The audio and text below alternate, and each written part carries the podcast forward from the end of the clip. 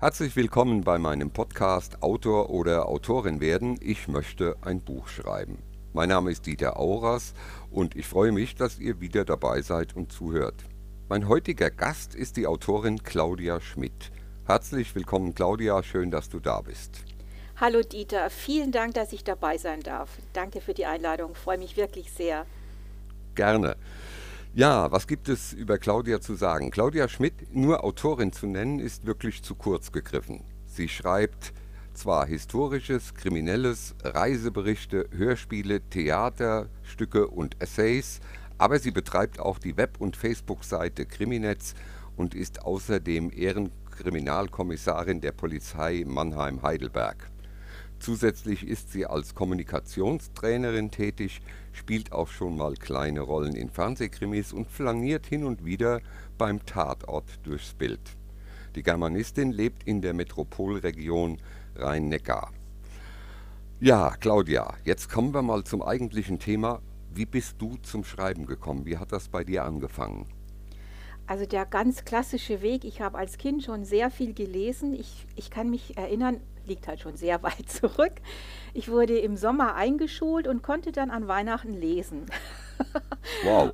Und dann habe ich mich äh, quer durch die Grundschulbibliothek in, in Passau damals gelesen, habe während des Unterrichts sogar immer ein Buch unter der Bank gehabt und habe gelesen, ha. heimlich und habe mir auch selber eine Taschenlampe gebastelt. Heute könnte ich das gar nicht mehr. Ich hatte zwei Batterien, ein bisschen Draht und ein kleines Lämpchen und da habe ich mir selber eine Taschenlampe gebastelt, um dann nachts unter der, unbemerkt unter der Bettdecke zu lesen.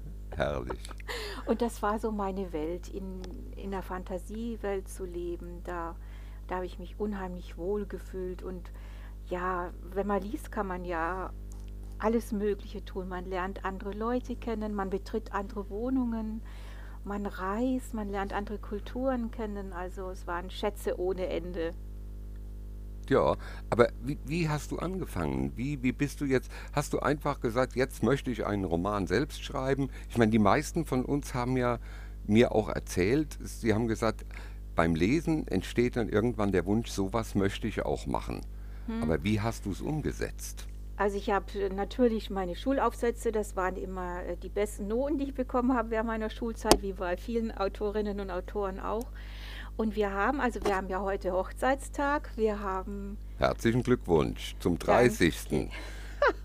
ja. Wir haben sehr jung geheiratet. 15, stimmt's? Ja. Und wir haben in Isny geheiratet, in der Nikolaikirche. Ah. Und im, im Turm der Nikolaikirche ist die Prädikantenbibliothek vorhanden. Isny ist so 230 Kilometer von meinem Wohnort entfernt. Und dann habe ich mich ein bisschen mit dieser wunderbaren Bibliothek beschäftigt. Die, die berührt einem auf ganz eigene Art.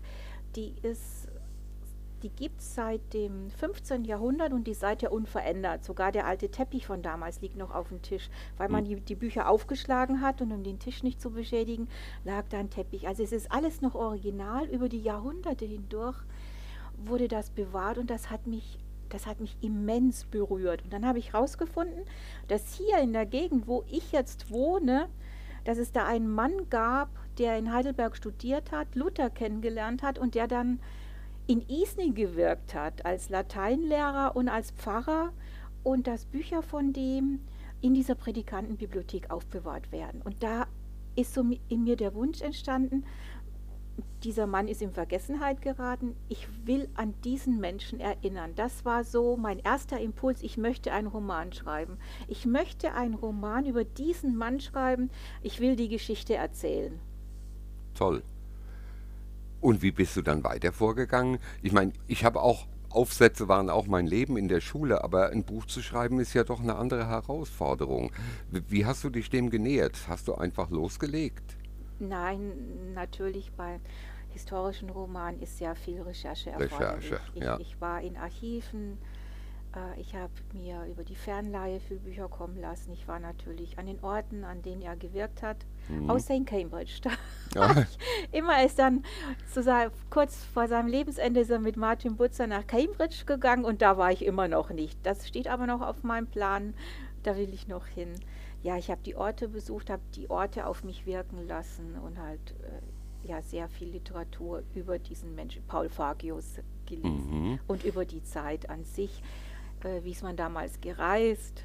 Äh, wie hat man gewohnt? Wie hat man gegessen? Das muss ja alles stimmig sein. Wie lange hat die Recherche gedauert?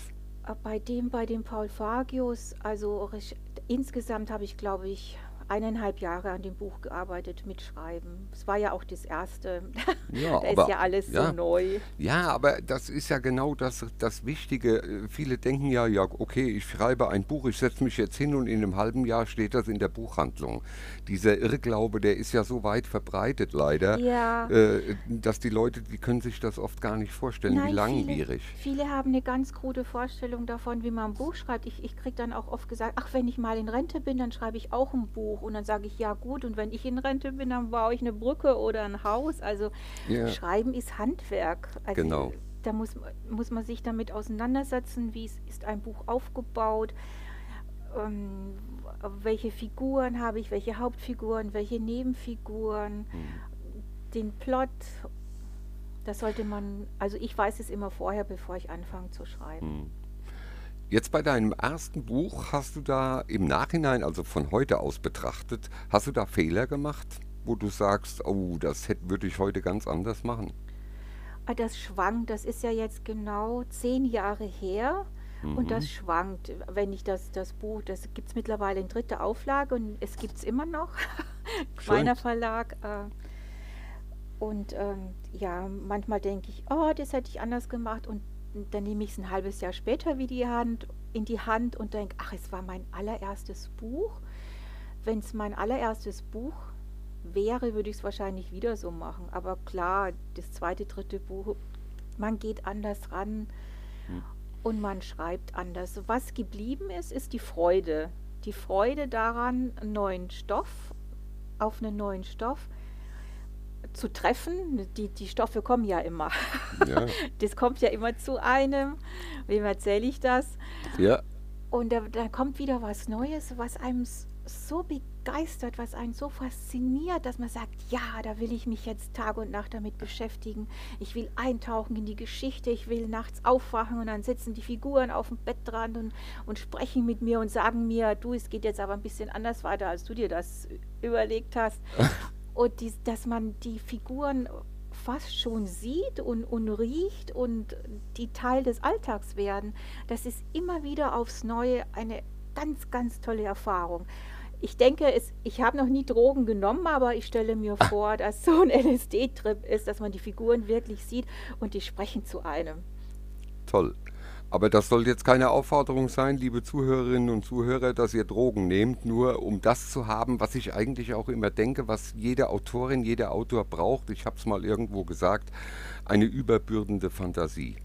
Das Ja. ist, das ist eigentlich die Grundvoraussetzung. Alles andere kann man wirklich lernen. Aber muss man, muss man Das lernen. dazu, beides. Beides, Ja. beides muss Hand in Hand gehen. Ja. Aber das auf jeden Fall. Wie bist du an den Verlag dann gekommen? Hast du dich selbst dahin gewandt oder? Über Facebook. Ich habe auch einfach auf Facebook dem Verleger eine PN geschickt. Oh, toll. Und dann hat er mich an, an, an seine äh, Programmchefin weitergeleitet. Ja, und dann habe ich mich ein paar Mal mit der zum Kaffee getroffen und seither bin ich in dem Verlag. Toll. Das ist natürlich auch mal eine Art und Weise, wie man an einen Buchvertrag kommt. Habe ich bisher noch nicht gehört. Das ist toll. Echt? Also, nee, nee, habe ich noch nicht Manchmal muss gehört. man ein bisschen frech sein. Ja, Frechheit siegt, auf jeden Fall. Also, und Also es kommt der keiner Erfolg. und es, es kommt keiner und klingelt und sagt, du, wir haben von dir gehört. Ja, Das, so ist es nicht. nee, also man muss aktiv werden, man muss was tun. Ja, das auf jeden. Fall. Und Netzwerken ist halt gut. Äh, Ja, viel mit, mit Kolleginnen und Kollegen vernetzt sein. Dann bin ich sofort ins Syndikat eingetreten und das Ja. ist wirklich, wenn man, das ist eine große Hilfe, wenn man eine Frage hat, über die Liste zu fragen und dann kommen sofort hilfsbereite Antworten oder auch sich zu treffen einmal im Jahr bei Ja, der Kriminale. All das, was uns momentan so wahnsinnig fehlt. Und bei der Buchmesse einfach durch die Dreierhalle zu laufen. Alle zwei Meter trifft man jemanden, den man kennt. Das ist einfach klasse. Das ist toll, das stimmt. Wir sind eigentlich eine große, eingeschworene Gemeinschaft. Wobei ich zugeben muss, auf der Buchmesse, als ich das erste Mal auf der Frankfurter Buchmesse war, das ist jetzt sechs Jahre her, glaube ich, ja, sechs Jahre, ich war erschlagen. Ich war total erschlagen, wenn ich die ganzen Stände und die vielen Tausende von Büchern gesehen habe, von Tausenden von Autorinnen und Ja. Autoren und habe gedacht, was willst du hier? Hier sind so viele und so viele Bestseller und so viele tolle, bekannte Autoren und du kommst da, da war mein erstes Buch gerade erschienen und kommst da und willst hier mitmischen. Es hat mich wirklich schwerstens beeindruckt. Ich gehe schon seit 30 Jahren zur Buchmesse, Wow. früher als, als Leserin und ja, wenn man so lange geht, dann weiß man halt einfach, dass man sich seine Inseln sucht, Ja. wo man hingeht und dann äh, ja, wird man nicht so erschlagen. Das stimmt. Du hast ja zuallererst den historischen Roman geschrieben. Genau. Wie bist du von da zum Krimi gekommen? Hm, ich schreibe ja keine Ermittlerkrimis, sondern ich erzähle gern psychologische Geschichten. Ich, Mhm. ich schildere gern, was er machen muss, damit dieser berühmte Tropfen ins Fass kommt, der dann zu dieser Handlung führt, die ja mit einem gesellschaftlichen Tabu belegt ist. Das, das erzähle ich eigentlich Mhm. lieber aus, aus der Sicht der, der anderen. Also du machst nicht den klassischen, äh, wie das im, im Neudeutschen heißt, Who Done It, wer hat's getan, Krimi, sondern eher den, die Hintergründe. Wie kam es dazu überhaupt, dass jemand sowas macht? Ja, das finde ich das eigentlich Spannende. Und da auch äh, mir Figuren auszudenken. Hm. Oder letztes Jahr, da hat die, die, die hiesige Tageszeitung hat einen Wettbewerb ausgeschrieben und da habe ich eine kleine Krimikomödie geschrieben. Das, da ging es um zwei Nachbarinnen, die Ah, äh, vordergründig sehr nett zueinander sind.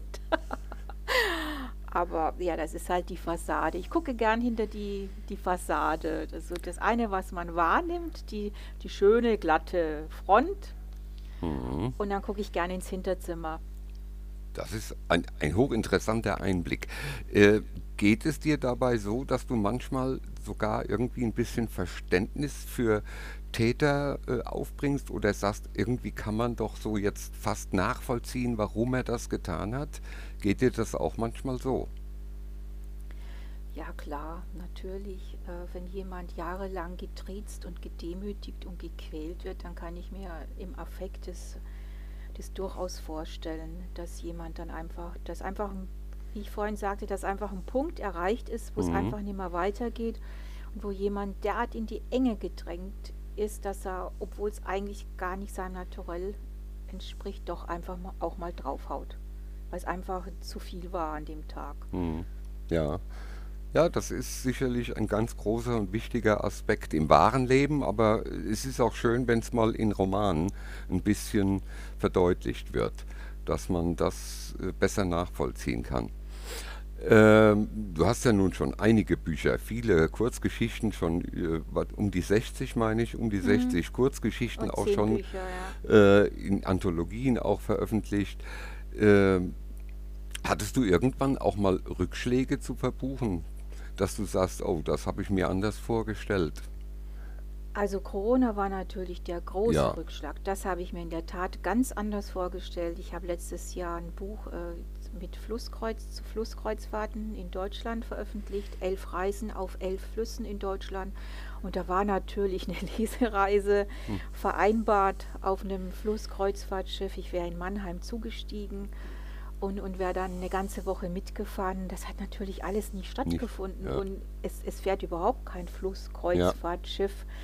Und das ist, ist natürlich dramatisch für uns Autorinnen und Autoren. Mhm. Dieser Einbruch, die Buchhandlungen haben geschlossen. Also das war schon ein, ein heftiger Rückschlag.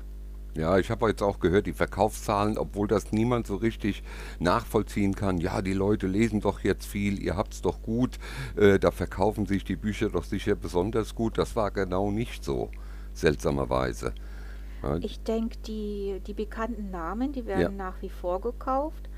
Aber ich meine, äh, die Buchhandlungen haben halt geschlossen, Ja. ja. Und viele. Bücher sind dann doch Spontankäufe. Ach, da liegt ein Sonderstapel, die kenne ich doch und dann Mhm. nimmt man halt das Buch schon mal in die Hand. Aber das Ja. und wir haben ja keine Lesungen, ja. Das ist das Schlimme, Ich ja. habe jetzt das zweite Buch im Lockdown. Ich hatte, ich hatte ein Livestreaming dazu. Das haben dann zwar Mhm. über 10.000 Leute angeklickt, aber das ist halt doch was anderes. Die, die Zeitungsartikel über die Lesungen fehlen im Moment. Ja. Das, das, da muss, müssen wir Künstler müssen alle damit umgehen. Es ist immer die Rede von Schauspielerinnen und, Mhm. und Musikerinnen, Sängerinnen, aber wir Schriftstellerinnen und Schriftsteller sind genauso betroffen. Das können sich die Leute nicht vorstellen. Die Leute denken, also die Masse der Bevölkerung sagt, ja, du hast ja gut als Schriftsteller, du hast jetzt Zeit zu schreiben und gelesen wird ja gerade jetzt sehr viel. Aber die haben nicht das, äh, wirklich, den wirklichen Einblick in die Materie, dass das für uns schon dramatisch ist. Ja, und auch die Anregungen fehlen. Ich gehe ja Auch. wir auch alle von, also, also ich gehe ganz gerne ins Theater, in Konzerte. Ich treffe mich unheimlich viel mit Kolleginnen und Kollegen. Das, das fällt alles flach. Mhm. Ich gehe gerne in Cafés, beobachte die Leute. ja, Das fehlt im Moment. Ich schreibst du auch im Café? Ich mache das gerne. Dass ich mich ins Kaffeehaus äh, am besten noch bei sonnigem Wetter draußen hinsetze, Laptop auf den Knien und schreiben. Machst du das Ähm, auch? Ich schreibe zu Hause, aber ich plotte sehr viel Ah, unterwegs. ja. Und zwar ist es bei mir immer mit, mit allen Eindrücken verbunden. Visuelle Eindrücke, die Gerüche, die Satzfetzen, die man mithört. Und das kann ich, das kann ich wahnsinnig gut abspeichern, diesen, diesen Gesamteindruck. Und wenn ich dann zu Hause am Schreibtisch sitze, dann kann ich das beinahe fotografisch abrufen und, und dann aufschreiben. Hm, das ist toll. Das ist gut, wenn wer das kann. Seltsamerweise, es geht mir nicht ganz unähnlich. Ich habe ein sehr gutes Gedächtnis für Abläufe und Handlungen, aber ganz schlecht Namen und Zahlen. Namen und Zahlen sind Schall und Rauch, die vergesse ich regelmäßig.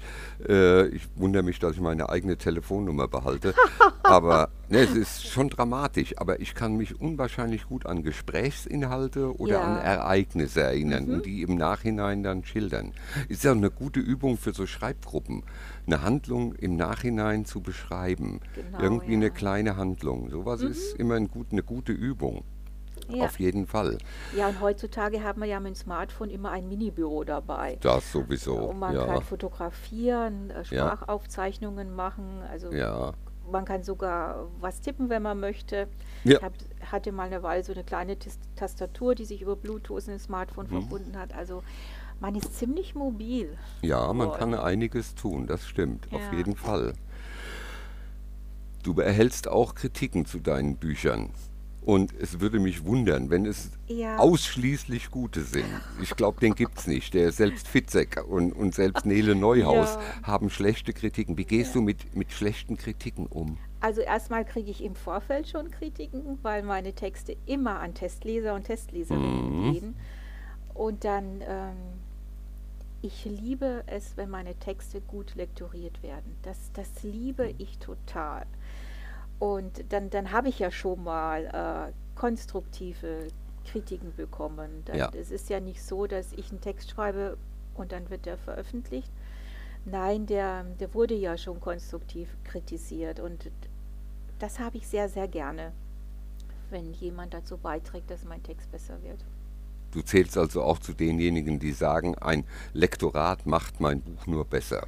So empfinde ich es. Unbedingt, unbedingt. Ich habe schon mit so tollen Menschen zusammengearbeitet, die aus meinen Texten, die den, die den bearbeiten. Und natürlich muss man ja immer zustimmen als Autorin oder als Autor. Und, und äh, man ist betriebsblind dem eigenen Text Ja. gegenüber. Man ist ja auch so, wenn man einen Text liegen lässt, ja, wenn man eine Kurzgeschichte ein halbes Jahr liegen lässt und, und, und dann äh, sieht man plötzlich Sachen, die einer Lektorin, einem Lektor auch auffallen würden. Es ist ganz Ja. erstaunlich und wenn das frisch geschrieben ist, sieht man das einfach nicht, weil man zu sehr in der eigenen Perspektive verhangen ist. Ja. Und da fehlt einfach die, die Distanz dazu.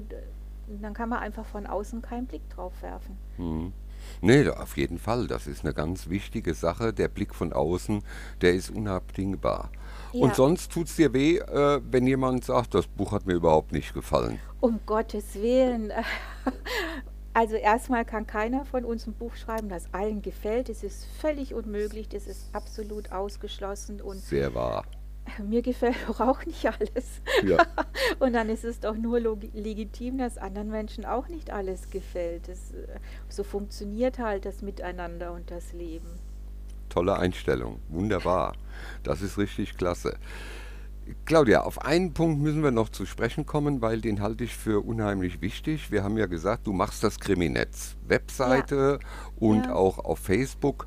Und im Prinzip besprichst du, wirbst, bewirbst du auch andere Autoren, äh, die dir natürlich alle, wie ich zum Beispiel auch, sehr, sehr dankbar sind, dass du sowas überhaupt machst. Äh, das ist aber doch eine ziemlich aufwendige, zeitkonsumierende Tätigkeit, Die oder? Interviews sind sehr aufwendig. Also die Rezensionen kommen ja von Leserinnen und Lesern. Ich habe damals, als wir mit Kriminetz angefangen haben, mein Mann macht die Technik.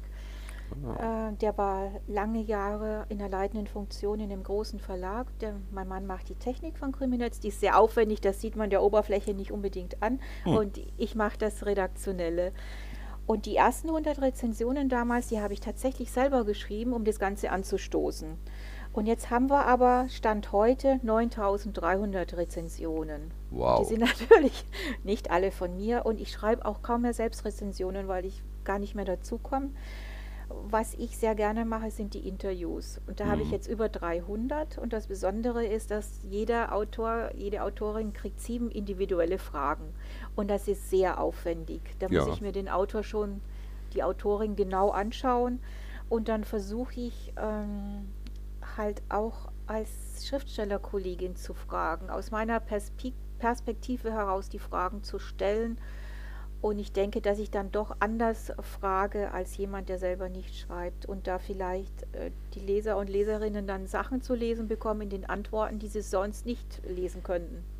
Ja, auf jeden Fall. Also die typischen Pressefragen sind, wie kommen Sie auf Ihre Ideen? Oder das ist also immer so, so einseitig, relativ einseitig, die Fragen, die da gestellt werden. Und bei dir war das schon sehr ähm, individuell, muss man sagen. Ja, Ja, ich finde ich toll. Ein Porträt zu geben. Ja, Und, und die, schöne Einblicke. die meisten lassen sich auch drauf ein und, und sind begeistert, dass sie mal andere Fragen kriegen. Da muss ich nachhaken. Wieso nur die meisten, nicht alle? Ja, vielleicht ein Prozent. Ah, immerhin, immerhin. Also es gibt Also die also noch, meisten, die meisten sind ganz angetan, dass ja, sie die Möglichkeit sehr. haben. Äh, ja, man kann ja kurz antworten oder man kann ein bisschen länger antworten. Man kann den Ball, den ich zuwerfe, auffangen und damit spielen. Ja. Länger damit spielen, kürzer damit spielen. Auf jeden Fall. Also absolut empfehlenswert, wenn ihr äh, googelt Kriminetz, werdet ihr äh, sowohl auf Facebook als auch äh, im Welt im www was finden und das ist eine sehr interessante Lektüre für alle, die sich für Krimis interessieren. Ihr bekommt da viele viele schöne Ratschläge und Tipps. Schaut einfach mal rein, kann ich nur empfehlen. Ist eine gute Sache. Danke dir. Ja, nein, gerne. Selbstverständlich. Du tust ja auch was für die Leute, also für die Kolleginnen und Kollegen. Und das finde ich eigentlich so toll. Äh, jemand, der auch ein bisschen andere bewirbt und anderen hilft und so. Dieses gegen, diese gegenseitige Hilfe ist ja eigentlich unter uns Autorinnen und Autoren eine tolle Sache. Und die meisten denken eigentlich immer, wir wären Konkurrenten und wir wären äh, gegenseitig neidisch. Überhaupt nicht. Erstens Eben. mal hat jeder von uns andere Leserinnen und Leser, jeder schreibt anders, jeder hat ein anderes Publikum. Und im Team kommt man viel weiter. Unsere ganze Gesellschaft läuft auf, auf Teamwork hinaus. Es, Hm. den, den grandiosen Einzelkämpfer, der, der hat es schwer, der ist alleine. Und äh, Hm. wir sind ja schon längst eine Dienstleistungsgesellschaft geworden und da arbeiten alle im Team. Und Das man kommt gemeinsam viel, viel weiter, als wenn man, wenn man alleine sich irgendwie abrackert. Und ehrlich gesagt, es macht auch viel mehr Spaß. Das auf jeden. Fall. Und man hat, also gerade im Syndikat habe ich so viel positive Kontakte. Das, das ist auch schon ein bisschen wie Familie.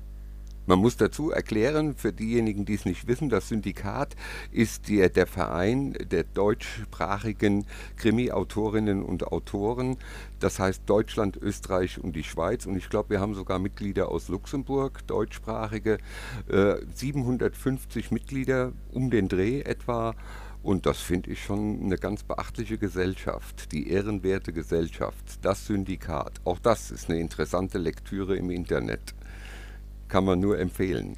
Unbedingt, ja. Und in, in drei Wochen wird ja die, die Kriminale virtuell gefeiert. Ja, dort werden Schade. die Preise verliehen, die diesjährigen äh, Autorinnen, Autorenpreise für Kurzkrimi, Jugendkrimi, äh, dann Debütkrimi und der Krimi des Jahres ja. an sich.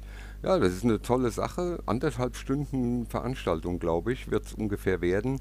Und ich habe schon ein bisschen sehen dürfen von dem, was dort wieder zum Besten gegeben wird. Ralf Aha. Kramp. Ralf Kramp moderiert es ja und oh, der war, Ralf Kramp ja. war zu Gast bei einem anderen Format, äh, wo ich auch mit dabei bin, Lagerfeuerhelden. Und da mhm. hat er mhm. so ein bisschen erzählt, dass sie sich getroffen ja. haben, Aufnahmen gemacht haben. Also das ist sehr professionell. Die letztjährige Veranstaltung, die leider Gottes auch aufgrund von Corona virtuell sein musste, die war sehr, sehr unterhaltsam.